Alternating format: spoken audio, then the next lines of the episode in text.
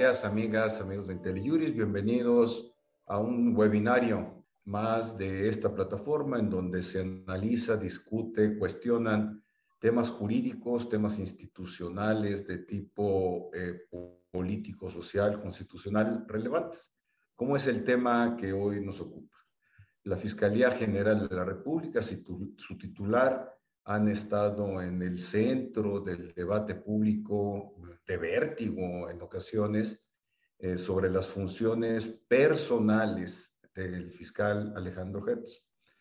Eh, en esta ocasión eh, invitamos aquí en IntelliJuris, estamos honrados de tener a la doctora Leticia Bonifaz, una gran amiga, servidora pública durante muchos años, ideóloga eh, del derecho en México, generadora de grandes propuestas, eh, una gran amiga nuestra, mía en lo personal. Aprecio mucho, Leticia, que nos acompañes. Gracias por la invitación, Luis. Y el doctor Sergio López Ayón, eh, a quienes ustedes conocen por su larga trayectoria, ha participado en proyectos de gran envergadura, fue rector del CIDE, ahora tiene una participación activa en esta plataforma como líder en ciertos temas eh, del proyecto. Bienvenido, Sergio. ¿Qué tal? Buenos días, buenos días a todas, a todos los que nos acompañan esta mañana. Entremos al tema eh, y empiezo contigo, Sergio. Eh, mm, hemos coincidido en pláticas previas, preliminares, de hecho, de ahí salió la idea de tener este webinario que la discusión se ha centrado en la persona, el fiscal general, y no en la institución que es la Fiscalía General de la República.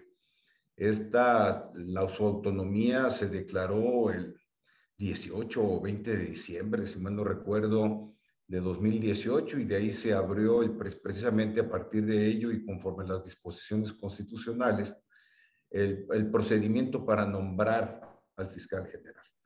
Eh, la Constitución establece varios lineamientos en las disposiciones transitorias. Se publicó una ley orgánica de la Fiscalía General que introdujo compromisos institucionales que debieron satisfacerse. Estos quedaron pendientes. Se publica otra ley de la Fiscalía General de la República en primer trimestre del año pasado y todavía eh, la institución no la revisamos como tal. No, es, no hemos validado si la figura constitucionalizada, esa autonomía constitucional, eh, ha resultado empíricamente satisfactoria.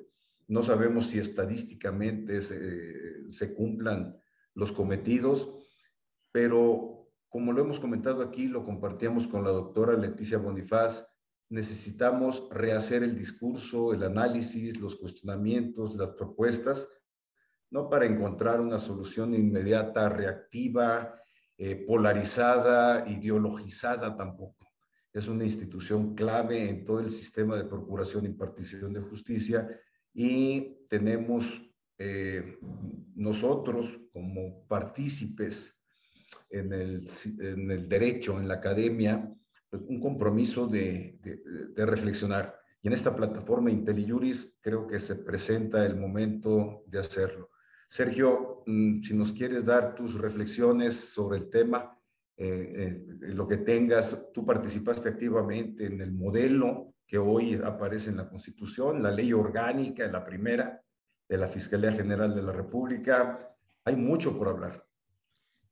Gracias, Luis. Eh, gracias por la invitación. Y en efecto, eh, yo creo que, y, no es ahora, la discusión alrededor de la Procuraduría, ahora Fiscalía, casi siempre se ha sentado en la persona del fiscal o de la fiscal, ¿no? Tenemos una fascinación por las personas y solemos olvidar que detrás de las personas están las instituciones y que las instituciones no son producto de casualidades, sino producto de un trabajo, de una visión y de, y de muchos años de inversión en ellas. En el caso de la Procuraduría, ahora Fiscalía, yo diría que es un problema que tiene, pues, es secular. Digamos, el problema de la Procuración de Justicia en México no, no es nuevo. Eh, yo siempre eh, le comento a mis alumnos que lean los debates del constituyente del 57 y del 17. En ellos es clarito que había un problema con la Procuración de Justicia, ¿no? Y eso daba origen a fuertes discusiones. Y es un problema que no hemos podido resolver, ¿no? O aparentemente pudimos resolver durante los años del sistema eh, autoritario, donde el sistema, eh, donde el PRI tenía, era un partido dominante, porque había disciplina política y esto generaba condiciones de control sobre el aparato de procuración de justicia. Pero había un problema eh, sistémico. Y este problema explota, digamos, ya en los años 70, 80 y, nunca se encara, nunca se, se intenta resolver de fondo. Hay procuradores van, procuradores vienen. Eh, me acuerdo mucho la expresión del doctor Jorge Carpizo, que por cierto fue procurador, que decía que la Procuraduría era la institución maldita, ¿no? Que, entrabas y, nunca sabías cómo ibas a, salir. Es decir, eh, y estoy hablando de, de que de, de los noventas, más o menos.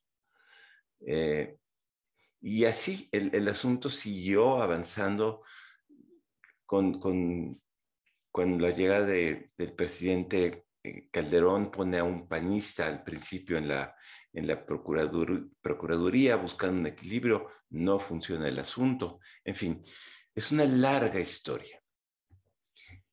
Y tenemos una oportunidad histórica de reconstruir no la y también aquí voy a meter otro otro otro componente. Siempre pensamos en la Fiscalía General, en la Procuraduría General de la República y se nos olvida que en realidad hay 32 sistemas estatales de procuración de justicia y que el problema que tenemos a nivel federal se replica a veces agravado en las entidades federativas. Entonces, eh, creo que tenemos que hacer un esfuerzo por pensar el, problema de la procuración sistémicamente, es decir, pensando que es la Procuraduría General más las Procuradurías estatales. Ahí, tenemos que entender esta, esta lógica. Bueno, perdón, retomo eh, donde iba. Tenemos una, una eh, oportunidad histórica en 2008 con la reforma del sistema penal acusatorio. ¿Por qué era una oportunidad histórica? Porque esta reforma, como todos sabemos, no tenía como único propósito los juicios orales, así se ha popularizado, pero era una reforma mucho más profunda, mucho más eh, estructural, que implicaba la reforma de las policías, de las procuradurías, de los poderes judiciales y del sistema penitenciario, por lo menos. Y la función de la fiscalía, esto no, no queda muy claro en la Constitución, pero claramente se transforma en una fiscalía, ¿no?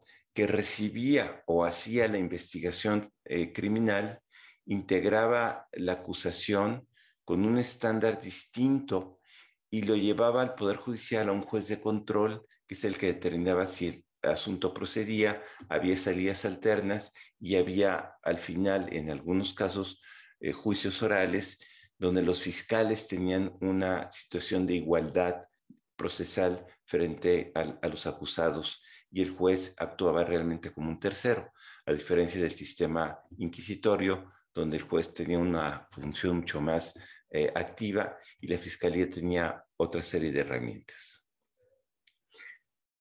A partir de 2008, eh, ¿qué sucedió? Que algo se hizo con policías, mucho se hizo con poderes judiciales, nada se hizo con las cárceles, pero tampoco se hizo nada con las fiscalías. Salvo algunos estados eh, excepcionales como Chihuahua, que incluso empezó antes, y algunos otros, no hay una reforma estructural de las, de las procuradurías. Se quedan como estaban. No hay una inversión en capacitación de ministerios públicos, no hay una inversión en las capacidades de investigación de las, de las fiscalías, ni en el nuevo rol que jugarán los ministerios públicos en el sistema acusatorio. Entonces, seguimos arrastrando el problema, ¿no? Seguimos arrastrando el problema. Y en 2014, eh, como resultado del Pacto por México y eh, con un impulso, hay que decirlo fuerte, de la entonces oposición en, en el PAN, sobre todo también en el PRD, se negocia la autonomía de la Fiscalía. Este asunto no estaba originalmente en el Pacto por México, es, es, un, es un, resultado de la negociación política y se eh, empuja con, con, gran fuerza la, la, idea de una fiscalía autónoma. Creo yo, y aquí eh, esta expresión va totalmente a título personal, que sin considerar, sin medir, sin reflexionar lo que implicaba esto. La autonomía de la Fiscalía puede que sea una buena idea, pero requiere de un diseño institucional eh, distinto. ¿no? Y se pone un transitorio donde dice que, el, que, la, la, Fiscalía alcanzará su autonomía cuando se emita la ley orgánica de la Fiscalía y que el fiscal que estaba en funciones en automático quedaría como el nuevo fiscal general por nueve años. Esto evidentemente genera una tensión muy fuerte y no se logra emitir la nueva ley orgánica, porque la oposición decía, no queremos que el fiscal actual, otra vez la discusión en la persona, ¿sí? se quede nueve años, queremos y esto incluso llevó a una reforma del transitorio que impulsó el propio fiscal en aquel momento, eh, Raúl Cervantes, para que no fuera el nuevo fiscal, el, que el fiscal, el, procurador que pasaba a ser fiscal, sino que se destrabara esa negociación y que se permitiera avanzar. El, el hecho es, eh, y perdone, aquí hay, hay, otro elemento importante, en, en 2017, eh, el propio eh, entonces procurador Cervantes impulsa lo que se llama una consulta nacional para un nuevo modelo de procuración de justicia. Es la primera vez que se discute a nivel nacional qué modelo para una procuraduría, ya no pensando en el fiscal, sino, sino pensando en las funciones de la, de la, nueva Fiscalía General y de las fiscalías eh, de, de, del país. Y, participan muchas eh, entidades federativas, hay, un diálogo eh, muy amplio y se logra, no diría consensar, pero sí se logra llegar a una visión compartida entre los funcionarios ministeriales, entre la sociedad civil, entre la academia, de qué modelo de fiscalía. Y cuando eh, en 2018 sucede la elección y entonces hay un entorno político nuevo que permitía el consenso para lograr una ley orgánica, que era condición para nombrar al fiscal, ¿sí? Entonces eh, se establece una mesa de diálogo que encabezó en aquel momento la eh, hoy senadora Sánchez Cordero y Tatiana Cloutier y otras personas, y se logra construir una ley orgánica que traía una tensión muy fuerte, pero que tuvo avances importantes. ¿Por qué traía una función muy, fuerte? Porque el equipo de los que iban a ser o pretendían ser fiscales empujaron mucho por mantener el modelo de la Procuraduría. La sociedad civil y la academia empuja muy fuerte por introducir estas nuevas ideas, ahorita voy a referirme a algunas de ellas, de un nuevo modelo de procuración de justicia. Y queda un híbrido, un híbrido donde había elementos ya del nuevo modelo, pero también había elementos de la vieja eh, fiscalía. Y con esta ley se echa a andar el proceso de nombramiento del fiscal que lleva al fiscal Gertz a tomar la cabeza eh, de la fiscalía. Pero hay que decirlo con todas sus letras, Luis. El fiscal Gertz desde siempre no estuvo de acuerdo, no creía en el nuevo sistema acusatorio. Él eh, digamos, tenía una visión eh, de que eso no servía, que tenía muchos problemas y que había que regresar, que había que dar pasos atrás. Y esto lo consigue en 2020, ¿no? Donde, eh, en 2021, perdón, donde empuja una nueva ley orgánica que aunque quedan algunos vestigios del, nuevo modelo de procuración de justicia, básicamente regresa a un modelo de una fiscalía vertical, eh, jerárquica, centralizada, eh, con modelos de subprocuradurías especializadas. Y ese es el modelo que queda y que el Congreso aprueba. Aquí le cargo una responsabilidad enorme al Congreso, no solo a Morena, sino también al PRI y al PAN, que permiten una ley orgánica con estas características. Y el resultado, y eh, con esto concluyo, perdón por haberme extendido, es que ni siquiera esas características del nuevo modelo que implicaba un, nuevo estatuto orgánico, un estatuto del servicio civil de carrera, un plan de persecución penal, un consejo ciudadano, eh, un nuevo modelo de investigación, ninguna de estas características que eh, son mandatos de ley se ha cumplido a la fecha. Entonces tenemos una Procuraduría que como en los 80, los 90, los 2000, funciona bajo la dirección de una sola persona, donde hay un embudo en las decisiones, donde el fiscal y los fiscales autónomos eh, tienen una enorme discrecionalidad y una acción. Y hay un modelo de persecución penal, vean los números, que no funciona. Incluso en los grandes asuntos de corrupción no ha funcionado, pero sí funciona para otro tipo de situaciones, eh, ya, ya me callo, eh, de las que vamos a hablar en un momento.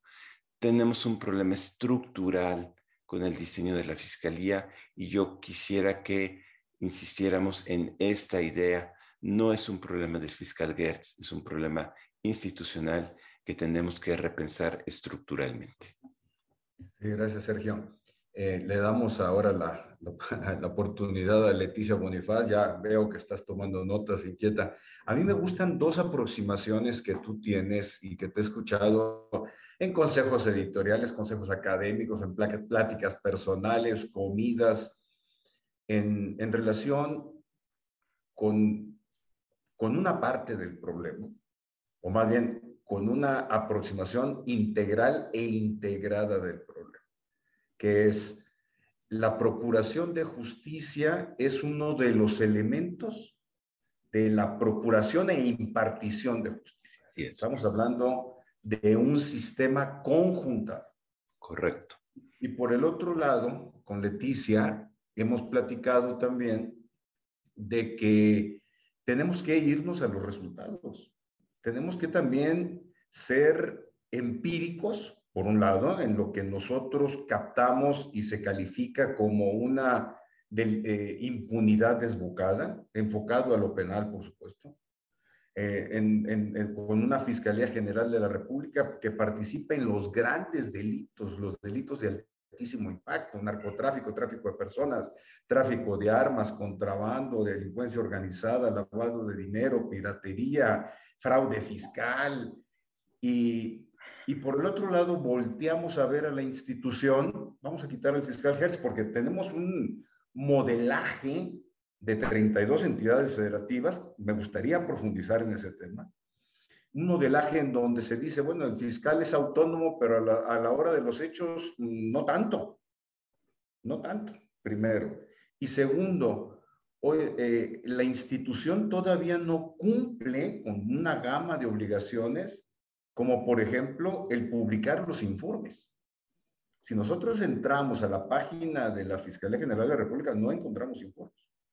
Entonces, tenemos unas deficiencias estructurales que, bueno, Leticia, tú lo traes más analizado. Me gustaría escuchar tu opinión así, como siempre lo haces, con, mucho, con mucha pausa, porque además Leticia tiene esa característica dice, a ver, despacito que vamos, que vamos deprisa. Leticia, gracias, bienvenida. Gracias Luis, gracias Sergio por la invitación.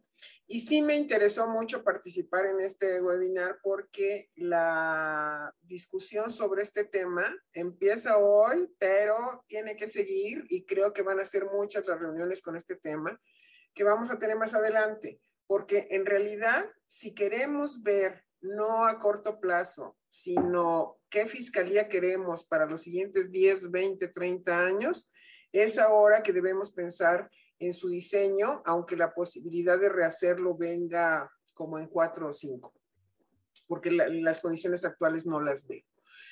Me gustó mucho cómo Sergio hizo todo este repaso. Solo quiero aclarar que no sé si fue lapsus, Sergio, pero en lugar de decir Cedillo, dijiste Calderón, quien dentro del fin de la hegemonía priista y como parte de un cambio, recuerden que Cedillo llega rompiendo varias reglas del PRI hegemónico, la línea es que no hay línea, la sana distancia y entre otras cosas, Cedillo nombra a un eh, procurador panista que es Lozano Gracia y quiere empezar a mostrar que también por allí puede haber un cambio de cómo funcionaba el viejo PRI.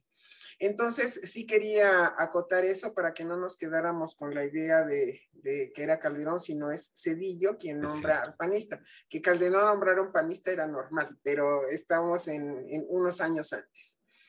Y el otro punto que quiero recalcar es que efectivamente como tenemos este efecto dominó en un federalismo extraño donde los estados replican lo que sucede en el centro, efectivamente sí tenemos que ver qué pasa en la fiscalía y qué pasa en los estados, porque además la cercanía entre fiscales y gobernadores, aunque haya autonomía en la forma, nosotros sabemos que en la realidad sigue siendo el viejo modelo y que vino un cambio de nombre.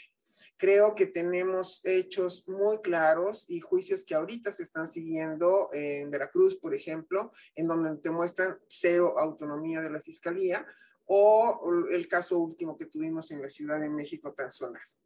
También me gusta eso que se está diciendo, el problema no es Hertz, sino, eh, no, iba a decir quién hizo compadre, no. Eh, el problema no es Hertz, sino la fiscalía, pero lo más importante de, de cómo vamos a ver las cosas es, ya dijo Sergio por qué se hizo la reforma, ya dijo más o menos en qué consistió, y a mí me sigue pareciendo esto que también recalcó, de que México va a ser un país de instituciones cuando dejemos de ver a las personas. Hoy hay gente que añora el, el IFE de Goldenberg. El IFE de Goldenberg ya no existe. El INE de Lorenzo nada tiene que ver porque todas las circunstancias alrededor cambian, pero se añora algo que funcionó la CNDH de Carpizo, algo, pero así con apellido de la gente que, que lo hizo funcionar bien, cuando son una serie de circunstancias lo que eso se provoca. Por el otro lado, sí es importante ver que la Procuraduría es, hoy Fiscalía, una pieza más de todo el sistema de procuración y administración de justicia y que a veces no se encuentran buenos resultados porque cualquiera de las piezas deja de funcionar bien y ustedes saben que en estos altísimos índices de impunidad que tenemos, normalmente se empiezan a echar la pelotita. La policía no hizo bien su trabajo, la fiscalía no armó bien el expediente, el, juez que podía hacer, pero el tema es que la impunidad sigue y que como decías Luis, eh, no tenemos informes y muchas veces se tiene que echar mano de sociedad civil que arma datos para que podamos contrastar con algo de cómo van las cosas. Porque en este modelo, como está en la letra de la Constitución, la Fiscalía tendría que estar rindiendo cuentas y tendría que haber consecuencias de una mala rendición de cuentas, pero eso no va a suceder. Ahorita por lo menos no va a suceder. Eso significa que el diseño institucional depende mucho de cómo está el resto del entramado del sistema político y de cómo funciona el sistema jurídico mexicano. Por eso tendremos que pensar en un diseño que sea, eh, por ejemplo, el de, el de desde la candidatura. ¿Quiénes pueden ser candidatos a fiscales o procuradores? A mí eso de la lista de 10 me parece algo fuera de lugar, porque si hasta en tres, en las ternas, Normalmente va el ungido y dos pajes, normalmente es así. Ya sabemos hacia dónde va y dos que acompañan. Este, en, en esta terna estaba, yo quiero, admiro, soy este, fan en muchos sentidos del, del maestro Batis, pero venía para él esta responsabilidad, pues todos hacíamos la lectura política de que no, pero era alguien muy significativo este, que, que había que estar allí. Pero entonces, esto no es solo parte de la Fiscalía, sino de la mayoría de los nombramientos que pasan al Senado o a diputados, que siempre hay algo de opacidad en quién se queda y por qué se queda y cómo se analizan los perfiles. Ahorita se iba a empezar a discutir a los nuevos eh, integrantes del INAI y empieza la opacidad porque no sabemos realmente si va a haber una revisión de perfiles en donde se quede la mejor persona o de pronto sale alguien y no sabemos qué. Sergio participó en un proceso en donde más o menos se supo qué puntuación, qué cualidades se vieron, pero esto no es lo normal. Y creo que si nosotros colocamos, son 10 las personas de una lista, a mí me parece que, que 10 estarían de relleno 9 o 7 o no sé, pero el tema es cómo también dentro del contrapeso que se hace desde el nombramiento, propuesta del Ejecutivo al Legislativo, propuesta del Legislativo al Ejecutivo, como se quiera ver el contrapeso, a veces viene propuesta del Judicial al Legislativo, propuesta del Judicial al Ejecutivo, como se quiera hacer el contrapeso, que en el fondo sí haya una revisión completa de qué perfil y una verdadera revisión, no solo de la capacidad, sino de los antecedentes que, como decía Sergio, si viene alguien a ser parte de un sistema y que ya se sabe que no está de acuerdo con ese sistema, me refiero al sistema penal acusatorio, pues ya sabemos qué puede pasar o qué cosa es lo que va a reproducir. Más allá de personas, más allá de las circunstancias específicas de cómo se arma el sistema político, tenemos que pensar en un diseño a largo plazo muy fuerte, porque si no, este cuello y este embudo del que hablaba Sergio y que es real, yo lo pondría como algo que, necesariamente va a ser crisis. No se puede quedar todo contenido en este embudo, sino que en algún momento ya estamos viendo las consecuencias de lo que implica que no se termine de llevar a juicio y a sentencia a personas que son culpables de ciertos delitos, particularmente en todos los temas relacionados, como dijiste tú, narcotráfico, trata de personas y podemos ampliar. Y además hay que pensar en las fiscalías especializadas y en el área de derechos humanos y en la Procuraduría también recae mucho de la búsqueda de personas desaparecidas, que es otro foco rojo en México. Entonces, ¿qué hacer para que la Procuraduría funcione bien independientemente del perfil de titular? Ese es el reto y yo creo que en las personas que hoy están participando en este webinar va a empezar como una lluvia de ideas y podemos empezar a ver este diseño que, como dijo Sergio, se dividió entre quienes ven el tema como político a quienes lo vemos como estrictamente técnico. Un diseño de una procuraduría necesariamente tiene que llevar una como cualidad el ver específicamente lo que técnicamente es mejor, aunque no somos ingenuos, siempre va a quedar eh, en las aguas de la política, porque esto siempre es así, pero que el diseño institucional sea fuerte, sólido, claro y que atienda a la realidad mexicana. Dejaría hasta aquí, Luis. Sin lugar a dudas, pones el dedo en la llaga.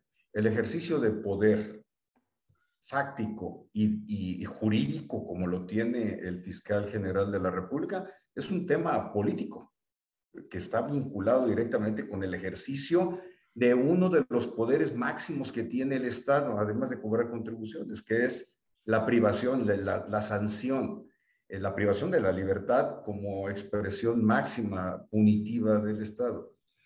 Eh, yo quiero poner aquí en, el, en, en suerte un tema del que estoy convencido, lo he platicado profundamente con Sergio, tenemos algunas discrepancias, contigo no lo he platicado al detalle, Leticia, pero a mí me parece que lo que se incurrió desde la reforma constitucional de 2014 y todo el movimiento que impulsó la primera ley orgánica de la Fiscalía General de la República fue una idealización resultado de una insatisfacción. La idealización de que entre más órganos constitucionales autónomos generásemos, se iban a solucionar los, los grandes problemas nacionales. Entonces, así, no sé, ya perdí el, número, pero se habla ya la COFESE, el IFT, Comisión Nacional de Derechos Humanos, tienen sentido, el INE, que tiene una explicación histórica, Banco de México, que tiene una explicación histórica, pero el, el INEGI, y empezaron a crearse órganos constitucionales autónomos, incluso Sergio escribió en aquellos años un artículo muy interesante que, se, que decía en el que eh, a manera de, parodia, decía, pues nada más falta que al Ejecutivo Federal lo hagan con órgano constitucional autónomo. Y en ese impulso, me regreso a la Fiscalía General de la República, no, pues entonces también la Fiscalía especializada en corrupción, anticorrupción, pues que también sea autónoma. Y, y la Fiscalía de Electos Sector especializada en electos electorales también. Oigan, ¿y por qué no hacemos al SAT órgano constitucional autónomo? ¿Y por qué no hacemos a la Auditoría Superior de la Federación órgano constitucional autónomo? Y aquí es yo donde yo hago un alto y pongo un signo de interrogación para decir, si nos, si nos volteamos a ver en temas de antimonopolio, competitividad en materia de telecomunicaciones, eh, volteamos a ver a la Fiscalía General de la República, la primera nota que surge es de insatisfacción de los resultados. Y luego replicamos eso, ahorita decían, pues anticorrupción. Bueno, pues tenemos una fiscalía especializada, delitos electorales, tenemos una fiscalía especializada y no hay resultados. Sí es cierto lo que dice Leticia, que se engarza primero en la calidad de las denuncias o querellas que se presentan. Esa es responsabilidad de otros órganos, Auditoría Superior, Función Pública, el mismo INE, pero por otro lado también como resultado final la actuación de un poder judicial, en donde uno de los elementos claves en tanto tiene el monopolio en el ejercicio de la acción penal, la Fiscalía General de la República, pues mm, como debe ser, y se ha probado, eso sí, una efectividad histórica en México, eh, eh, en donde yo lo primero que pongo en duda, no para regresar en automático, un automaticismo, no, oye, vamos a regresar a la Fiscalía, a la Procuraduría General de la República dependiente del Ejecutivo, no. Más bien, hacia dónde tenemos que evolucionar, que es como han evolucionado órganos del tipo IFE, INE, a nosotros que nos tocó vivir cómo las, las elecciones se calificaban en la, en la Secretaría de Gobernación, pues jamás estaríamos pensando en la desaparición de línea para regresar a aquel modelo, ciertamente. Pero luego tenemos dos, 32 eh, fiscalías autónomas. Leticia, la, oh, quiero volver contigo. ¿Cómo ves toda esta aproximación mía? ¿Te, ¿Estarías de acuerdo? ¿Te hace sentido? Mm, ¿Cómo ves? Bueno, yo, yo te diría que cada órgano constitucional autónomo, autónomo tuvo su lógica de creación. Y para mí el primero y más importante es Banco de México. El segundo es el INE, el tercero es la CNDH y en ellos yo no discutiría nunca la necesidad de tenerlos como órganos constitucionales autónomos porque funcionan con un contrapeso claro. La Fiscalía, a diferencia de estos órganos, no es colegiada los órganos logran hacer el contrapeso porque tienes órganos colegiados en Banco de México, bueno, eh, en CNDH, aunque tiene un consejo si hay una titular. Pero es diferente esto que también Sergio resaltaba de la verticalidad y la forma del ejercicio del, del poder en la fiscalía, a diferencia del contrapeso que hay entre los consejeros del INE, por ejemplo. Para mí, eh, el webinar no es sobre órganos constitucionales autónomos porque nos quedamos otra hora hablando solo de ello, pero el hecho, por ejemplo, de que la competencia económica se haya salido de una secretaría que desde mi punto de vista lo podía hacer y lo podía hacer bien, y que por incapacidad de hacer el contrapeso a los grandotes empieces a buscar otras vías, ya, ya empiezo un poquito a cuestionar. Pero sí, yo quiero eh, insistir en la importancia que tiene para eh, el momento específico que está viviendo México, en donde lo que urge que tengamos es cómo bajar los índices de impunidad, porque se siguen cometiendo infinidad de faltas y delitos, porque ya se sabe que no tiene consecuencia, porque se va a enredar en todo este proceso largo, tortuoso y que al final acaba en falta de pruebas, en usted disculpe y en lo que quieras, por mal armadas durante todo este proceso. Entonces, desde las capacitaciones que se dieron separadas a policías, a fiscales, a jueces, desde que no hay una comunicación, sino mucha rivalidad entre ellos y como te decía yo antes, mucho echarle la culpa al otro considerando además que la capacitación y la formación que se tiene a nivel federal no es la que se tiene en los estados y que sigue habiendo un abismo muy grande en eh, la evaluación que podríamos hacer respecto de las competencias que se tienen a nivel federal, competencias como capacidades a nivel federal y a nivel local. Sergio.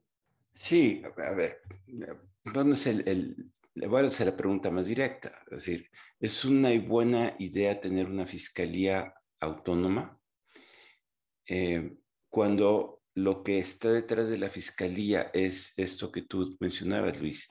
Es el poder coactivo del Estado, es el uso de la fuerza del Estado eh, para la preservación de la paz social, para, para fines absolutamente legítimos, pero que implica el uso de la fuerza del monopolio de la fuerza del Estado y que lleva al extremo, ¿no? a, la, última ratio del derecho penal, que es la privación de la libertad de las personas. la idea subyacente es que querían separar la política de la persecución penal. Es un fenómeno viejo, pero lo que estamos viendo hoy, y me refiero ya, no a la valoración jurídica, sino a la, la valoración empírica, es que no se logró separar el poder del ejercicio de la acción penal y que es peor, ahora tenemos un poder, porque antes el presidente de la República tenía, eh, ejercía ese poder, pero había contrapesos, había equilibrios, eh, digamos, interconstruidos en el sistema. Hoy está totalmente suelto. Hay quien dice, y yo coincido, que el hombre más poderoso de este país no es el presidente, es el fiscal general, sobre todo con un mandato tras, y una procuraduría que le responde a modo. Y aquí engancho con el segundo tema. Eh, porque lo que tenemos que cambiar eh, es a partir de una nueva comprensión de la función de la fiscalía. ¿Qué hace hoy la fiscalía? ¿Cuál es constitucionalmente su función? Dos, el ejercicio de la acción penal, es decir, la vinculación a proceso, y no se nos olvide que en el nuevo sistema penal la vinculación a proceso es mucho más sencilla que en el viejo sistema. Pero esto tiene un racional, porque lo que tú quieres es iniciar una investigación y que ya bajo la autoridad del juez de control, la fiscalía ejerza la función técnica especializada de integrar la acusación, de integrar los elementos de prueba y de poder llevar ese proceso no necesariamente a la cárcel o al juicio, sino a la reparación del daño, a eh, la reparación de, digamos, a, la atención de las víctimas y en algunos casos a juicio a partir del diseño de lo que se conoce como una política de persecución penal. Me explico esta idea. En ningún país del mundo se persiguen todos los delitos al 100%. Lo que hacen es que hay una determinación de política criminal que implica que se va a poner el acento en la investigación y en la persecución de ciertos delitos de alto impacto a través de un modelo de investigación que se conoce como unidades de investigación y litigio, donde tú le encomiendas a un grupo de ministerios públicos, de policía de investigación y de peritos que persiga un fenómeno criminal, no un delito, ¿eh? Un fenómeno criminal. ¿Por qué? Porque hoy una banda de delincuencia organizada, que además normalmente tienen implicaciones transnacionales, ¿sí? No comete uno, comete un conjunto de delitos, ¿no? Extorsión, secuestro, tráfico de personas, ¿sí? Y lo que tú quieres es atacar ese núcleo, esa red o, ese nodo de una red que despliega una actividad criminal. ¿Cómo lo hacemos hoy? A través del fraccionamiento de los delitos, ¿no? Anticorrupción, Fiscalía eh, de eh, Delitos de, eh, especializada en, en delincuencia organizada, mujeres, derechos humanos, fraccionamos como si el fenómeno criminal respondiera a la lógica de la taxonomía del Código Penal y no a un fenómeno complejo de realidad.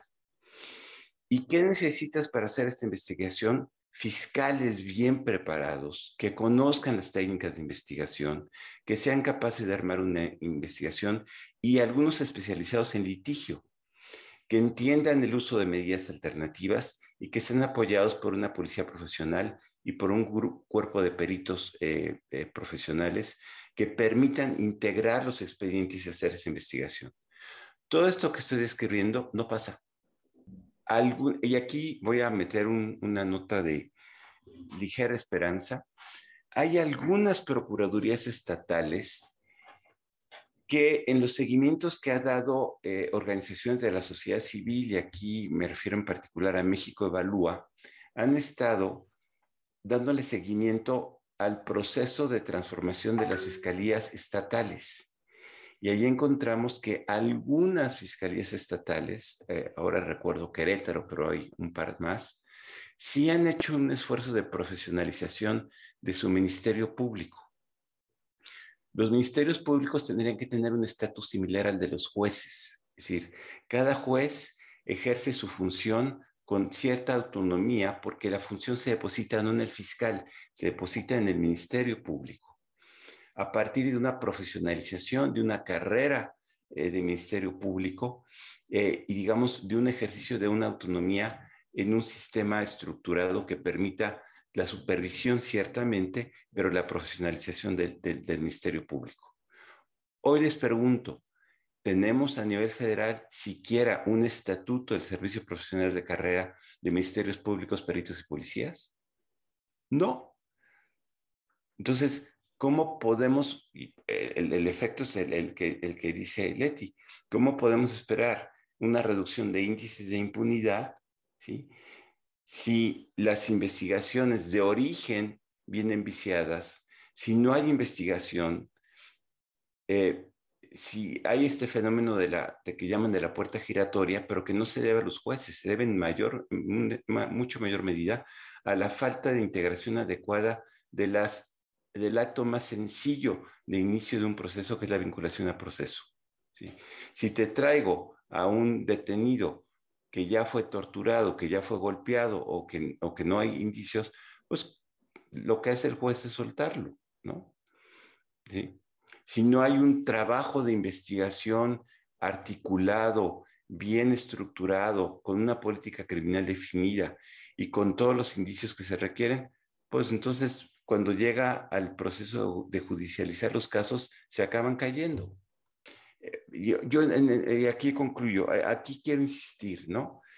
Si no entendemos que se trata de la formación de los recursos humanos, de los ministerios públicos, de los peritos, de las policías, de un estatuto, de un modelo de investigación, de un plan de persecución penal y de una articulación entre policías y poderes judiciales, nunca vamos a poder salir de este impasse en el que estamos viviendo y seguiremos discutiendo eh, si el fiscal puede o no puede. Pero pueden traer a Superman, no va a poder. Es decir, si no hay un trabajo institucional, que nos va a llevar probablemente décadas, Luis Leti, ¿sí? Eh, pero que hay que empezar y, vamos muy tarde en este proceso. un, tema sobre el que yo he reflexionado y que tiene que ver mucho con la polarización ideológica actual. es que mm, como que le tenemos susto, voy a utilizar una, expresión así medio infantil, le tenemos susto a que una persona o un grupo de personas ejerza el poder público del Estado. Y, y, en eso nos amarramos, nos entrompamos. Y bueno, pues hay un sistema presidencialista clásico, histórico, en diferentes países. Y hay un sistema parlamentario con un primer ministro en otros países. Pero al final de cuentas, el ejercicio del poder público se deposita en personas. No puede ser de otra manera. Pero en el Estado constitucional eh, contemporáneo, podemos llamar moderno, contemporáneo, precisamente para evitar que llegue Superman, el niño Dios, que llegue el, el demonio, como sea, se establece un sistema de pesos y contrapesos institucionales. Yo no quiero, yo quiero decir lo siguiente. Está bien, si una decisión del constituyente permanente se lleva al nivel de que un fiscal general constitucionalmente autónomo, perfecto, es una decisión de política de Estado. Buena o mala, no le ponemos el adjetivo. Lo cierto es que, como por ahí se señala, se constituyó un cuarto poder, pero está desarticulado, está desvinculado de los pesos y contrapesos que se tienen construidos de décadas, de siglos, en los tres poderes clásicos, ejecutivo, legislativo, judicial. Y esto quedó así como trasroscado, pero además no resultado de una experiencia histórica, como es el INE, como es Banco de México, en donde sí queda fuera de duda que era necesario llegar a ese punto. Fue, pero incluso si yo a veces le meto hasta mala fe a esto, el propio. Es decir, oye, cuando se, cuando se creó en 2014, a ver, se estaba construyendo un sistema a modo de las personas. Es un signo de interrogación que pongo, ¿eh? Un sistema a modo, porque aquí coincidió que el nombramiento se empató con el arranque de un nuevo sexenio, lo cual pudo no ser. Como en el futuro va a ser que el siguiente presidente, el siguiente presidente tenga un fiscal en el que él no participó, que es natural de la autonomía. Pero si nos vamos a las entidades federativas, los nuevos gobernadores que entraron, entonces resultó no tan autónomo porque a varios de sus fiscales generales, pues ahora sí les dijeron adiós. Leticia, yo sé que Sergio quiere hablar, pero te toca. Te toca. Bueno, este, Sergio dijo algo que me parece muy importante de ver todo el proceso en donde intervienen los fiscales y en algún momento dijo una palabra que a mí siempre me ha llamado mucho la atención porque he visto de cerca cómo funciona ese tema, la tortura. ¿Cuántas declaraciones se siguen obteniendo bajo tortura y qué se puede hacer ante eso? Y también tiene que ver con los resultados que obtenemos. Hasta ahorita entiendo que lo que sigue pasando es que si se descubre ya por el juez y en el juicio que hubo tortura, entonces se da vista al Ministerio Público para que sancione a los ministerios públicos que participaron en la tortura. Entonces, pues obviamente así no se va a resolver porque se siguen acumulando y mientras se sigan obteniendo eh, resultados de declaraciones bajo tortura, pues esto no va a caminar. Por el otro lado, también eh, es muy importante saber que estamos hablando del universo de cuestiones que se denuncian, pero justamente por los malos resultados, muchos temas no llegan siquiera a denuncia. La mayoría de los casos de feminicidios, de violencia contra las mujeres, te dicen, ¿para qué? Para que me revictimicen para que pase yo por un proceso que va a ser eh, de doble o triplemente traumático, porque al final no va a haber resultados, porque eh, lo he platicado muchas veces en el ámbito y, les critico a los dos ustedes que no han hablado de Superwoman, han hablado de Superman sin perspectiva de género. Entonces, las posibilidades de que, de que en el ámbito donde yo me desenvuelvo mucho, que es en las denuncias de violencia contra las mujeres, se dice, ah, voy a obtener un buen resultado, es posible que yo logre ver detenido, no, no lo voy a lograr y me van a revictimizar y voy a, pues entonces no lo hago. Entonces hay que ver que también se están quedando fuera muchos asuntos que no se denuncian porque se sabe que van a entrar a un proceso sin solución. Pero sí tendríamos que ver todo el tema que dijo Sergio de peritos, el tema probatorio, los estándares de prueba y estar capacitando en fiscalías y no solo en jueces, porque se empieza a hacer el abismo en, en qué conocimientos se tienen de, por ejemplo, valoración de pruebas, estándares de prueba, en un, en un canal que es el judicial y en el otro en las fiscalías. Pero el tema solo nos está mostrando lo complejo que es esto. Definitivamente muy complejo. Sergio, ahora sí. A ver, eh, voy a retomar la provocación de Luis. A ver, es que la fiscalía sí tiene estructuralmente un contrapeso, que son los jueces. Es decir, si tú lo ves funcionalmente, cuando, y sobre todo en el sistema acusatorio, cuando el fiscal lleva la acusación, ¿a quién se la lleva? A un juez de control que es el que hace la primera determinación, ¿no? O sea, y, eso tenía lógica, y tenía lógica que la fiscalía, como sucede en muchos sistemas presidenciales, esté en el Ejecutivo. De hecho, tú tienes dos piezas del sistema en el Ejecutivo, la policía, las policías, ¿sí? Y las fiscalías, es la función de acusación. La idea de que Carla del Ejecutivo le voy a dar independencia es una idea que yo sí pondría en duda si lo veo estructuralmente. Lo que quería hacer era separarla de la política, de la acusación política. ¿sí?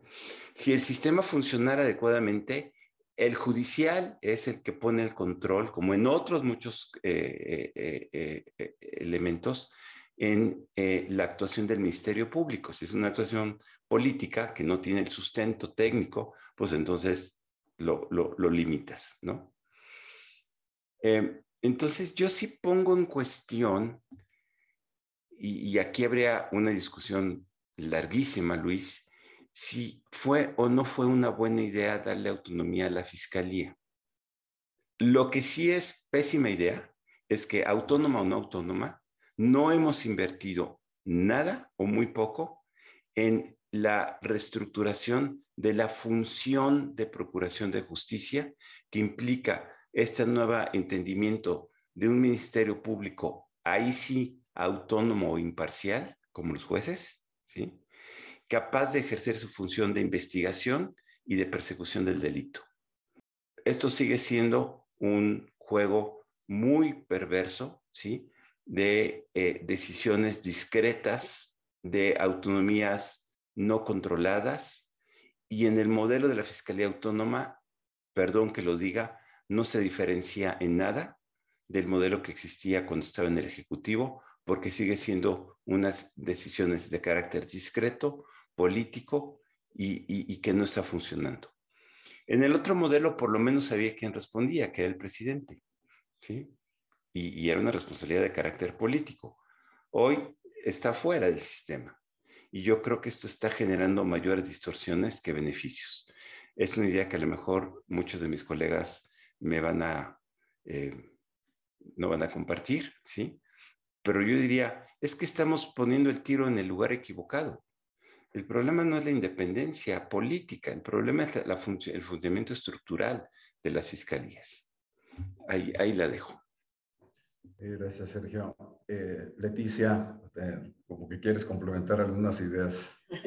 No, aquí no hay debate, estoy totalmente de acuerdo con Sergio. Sí, y es que eh, la, la, pregunta siguiente ya nos quedan apenas ocho minutos para concluir. Creo que esta primera aproximación resulta bastante satisfactoria. Es nada más poner los puntos en donde existen dudas, cuestionamientos y tratar de generar un debate.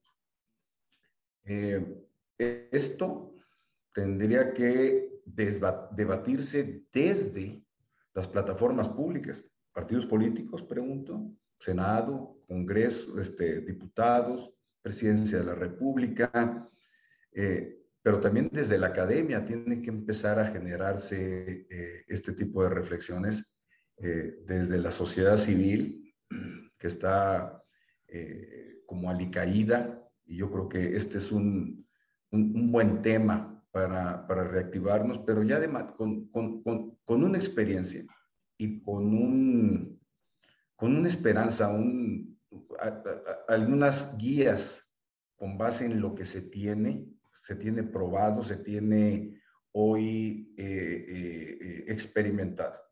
Leticia, ¿tú cómo plantearías que tenemos que empezar de manera profunda? Y, y, tú lo dijiste, con visión de mediano plazo, no es algo para mañana, puede tomar cuatro o cinco años, pero también levantando la vista qué queremos a 20, 30 años, dijiste, ¿no? Sí, porque, porque esto, como decía yo, en algún momento ya, si ahorita se nos está saliendo de las manos, más un poquito le sumamos años y esto va a estar terrible.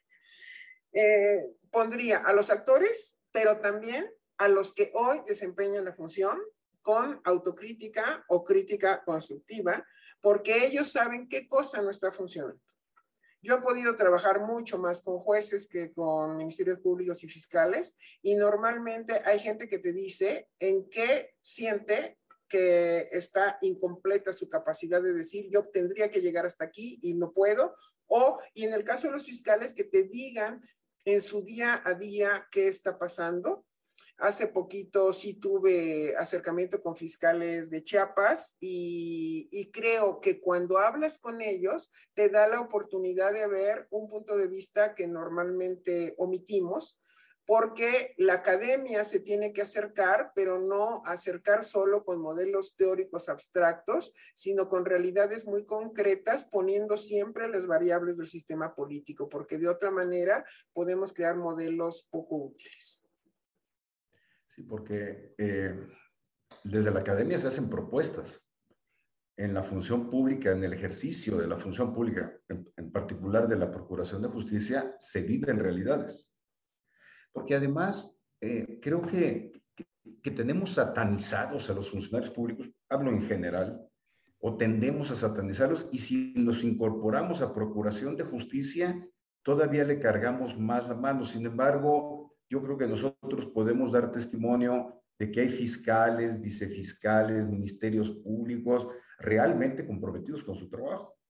Pero luego sienten que les faltan las herramientas institucionales, les faltan capacidades, les falta capacitación, eh, o se sienten abrumados. También las cargas de trabajo resultan eh, eh, descomunales y, y no está todo articulado como para que esos servidores públicos eh, puedan realizar satisfactoriamente sus, funciones y por el otro lado el fenómeno delictivo que es imparable y además con grandes casos de impacto que sacuden a la institución, sacuden a las personas, a los titulares y bueno, pues se, se, vuelve una, un, un desconcierto institucional que resulta insatisfactorio en un modelo insatisfactorio y nadie, que nadie quedamos satisfechos. Sergio, a manera de cierre, ¿qué, qué puedes comentarnos? La tarea es, tenemos un tren desvencijado que va a toda velocidad, que no se puede detener y que hay que cambiarle las piezas, las ruedas, los sillones, las ventanas, las puertas, eh, la máquina, y, no podemos, y, tiene que seguir caminando. Eh, y, en realidad tenemos 32 trenes o 33 trenes eh, que tienen además que funcionar coordinadamente. Entonces sí, necesitamos, y, eh, es un poco eh, frustrante, Luis, porque los ejercicios sí se han hecho. Eh, ¿Qué se tiene que hacer si se sabe por dónde caminar? Tampoco estamos inventando el hilo negro. Hay experiencia internacional, hay ejemplos de procesos de transición. necesitamos una mejor comprensión del problema por parte de la, clase política. Necesitamos una mejor comprensión del problema por parte de la academia, necesitamos un mayor diálogo con la sociedad civil, necesitamos una convicción de que esto es un proceso de mediano y largo plazo que requiere una reforma institucional de gran calado y que no va a producir resultados de manera inmediata. En ese sentido, tener fiscales cuyo horizonte sea de mediano plazo, creo que es una buena idea. Aunque el récord que llevábamos es de fiscales que duraban año, año y medio, ¿sí? Entonces, si, yo me tengo esto, entonces el proceso de reforma de la institución no puede depender de la persona, tiene que depender de un proceso, de un plan de desarrollo institucional que tenga condiciones institucionales de desplegarse en el tiempo con independencia de quién sea el fiscal. Y esto requiere una arquitectura, un diseño que no es el que tenemos. Y yo creo que necesitamos, nos surge, y gracias por la invitación a ese programa, volver a poner el tema sobre la mesa, porque estuvo mucho tiempo, entró en un impasse y hoy vuelve a entrar porque volvemos a tener una crisis, ¿no? Me recuerda a las crisis Seldom de, de Asimov, de, de eh, su trilogía, eh, ¿no? Tenemos crisis recurrentes y cada vez que tenemos una crisis recurrente tenemos una oportunidad. Ojalá la podamos aprovechar en esta, en esta ocasión. hay un tema incidental que comentaron aquí en el chat que no, no quisiera dejarlo de lado. Es sobre la llamada telefónica que le, interceptaron al fiscal general con uno de sus vicefiscales. Se ha opinado mucho, se ha hablado mucho, pero me quiero ir a lo institucional. Yo creo que estar hablando de que interceptan una llamada al fiscal general y a su fiscal no es un tema menor, es un tema de cisma al interior de la institución. No defiendo al fiscal, estoy defendiendo a la institución. Esta situación es una, vulneración a la seguridad nacional, Luis. Porque nos estamos yendo a la incidencia y no nos estamos yendo a un, un problema profundo. Es decir, intervinieron al presidente de la República también, o, de qué estamos hablando. Pero en fin, lo quería dejar aquí, sé que, sé, que tendrían que comentar algo más. Tenemos un minuto, Leticia, ¿algún comentario de cierre? Uso el minuto. Esto último significa que tal vez haya un hombre más fuerte que el fiscal, en la teoría de Sergio. Bueno, el tema es los estados. Yo trabajaría a nivel local mucho más si Querétaro es buen ejemplo, sigamos Querétaro. Si Yucatán es buen ejemplo, sigamos Yucatán. Es mucho más fácil trabajar y avanzar en lo local. Chihuahua lo hizo por el terrible asunto de las mujeres que fueron asesinadas y que tuvo mucha presión internacional para avanzar, pero yo soy una convencida de que cuando cambiamos el esquema de federal y, él dominó a todos los estados. Al revés, modelos locales eh, que avanzan muy bien, vamos a empezar a cambiar la forma de, pensar las cosas. Gracias, Leticia. Sergio. Oh, coincido. Donde la incidencia electiva es más fuerte es a nivel local. Entonces, hagamos fiscalías locales bien estructuradas y dejemos a la Fiscalía General para los delitos federales de alta incidencia, eh, no la miscelánea que hoy tiene a su cargo. Eh, es otro de, los, de, las, de las, ya no tuvimos tiempo de hablar de, de ello, eh, pero trabajar desde lo local tiene mucho más sentido, no pensar que resolviendo la Fiscalía General resolvemos la ecuación. O sea, hay, hay que entrar por aquello que tiene mayor incidencia en la impunidad cotidiana. Ahí, ahí tendríamos que estar eh, incidiendo con mayor fuerza. Muchas gracias. realmente eh, fue un webinario fenomenal. Estoy fascinado. Siempre platicar con ustedes en esta plataforma o en pláticas de café es así como fascinante. Me, emociona porque aprendo mucho. Hoy ustedes nos han invitado a que repensemos, eh, analicemos, reformulemos con pausa es, la invitación a la que ustedes nos hacen, tomando en cuenta lo que se tiene y no pretendiendo regresar a lo que fue. Se captó muy bien el mensaje eh, de ustedes de que eh, pasó de PGR a FGR como un simple, un simple cambio de nomenclatura, sin entrar a todo el sistema integral que tú tanto insistes, Leticia, de cambios estructurales, eh, integrales, integrados, en donde realmente lo que se, busque sea un ámbito de seguridad eh, jurídica, de paz, y tranquilidad de la ciudadanía, que para eso es el diseño penal precisamente, para reprimir conductas, eh, sancionarlas que sean contrarias a un orden público, un orden social, a una normatividad eh, que tiene larga tradición eh, en materia penal. Eh, a título personal y en nombre de IntelliJuris, Leticia, bienvenida, esta es tu casa. Te mando un fuerte abrazo y en verdad me encantó platicar contigo. Y Sergio, pues a ti te tengo más cercano, y, pero estos temas siempre eh, nos prenden recíprocamente. Les mando un abrazo a ambos y a quienes nos vieron, muchas gracias. En realidad fue un gusto tenerlos aquí. Gracias, hasta luego.